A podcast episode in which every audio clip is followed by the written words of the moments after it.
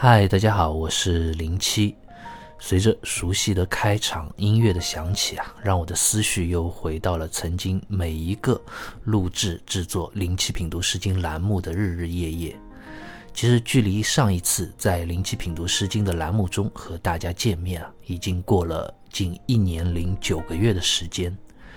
在这段时间里啊，感谢所有的老朋友们。和越来越多的新朋友们一直在不断的收听和关注我的《诗经》栏目。过去的这一年多的时间啊，对于零七来说啊，是我人生中非常难忘的一段时间。因为在这段时间里啊，零七品读《诗经》的书稿经过不断的修订、打磨和润色，终于在二零二一年的一月正式由上海复旦大学出版社出版了。完全出乎我意料之外的是啊。尽管已经隔了近两年的时间，但是大家对于灵气的支持，以及对于《诗经》的热爱，却一如既往的令我感动不已。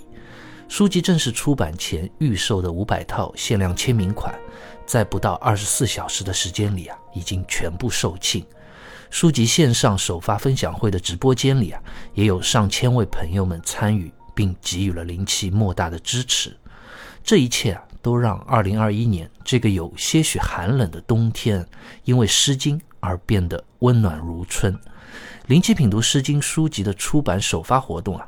其实到现在已经算告一个小小的段落。趁着记忆还算温热，零七也想和大家说说我自己的心里话。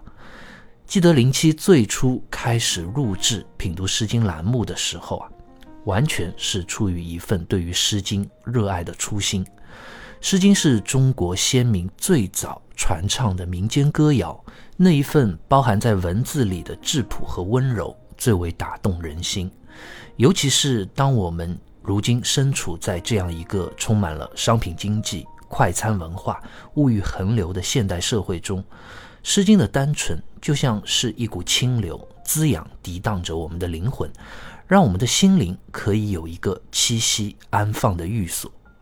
我想，这就是零七当初想要和大家一起分享品读《诗经》的初心所在，也是零七和每一位虽然素不相识，但是却同样热爱《诗经》的朋友们，我们之间的共鸣之处。因为我们都在《诗经》里邂逅到了那一份难得的而真诚的赤子之心，这份初心让我们始终相信。人世间啊，总是有美好和诗意的存在的。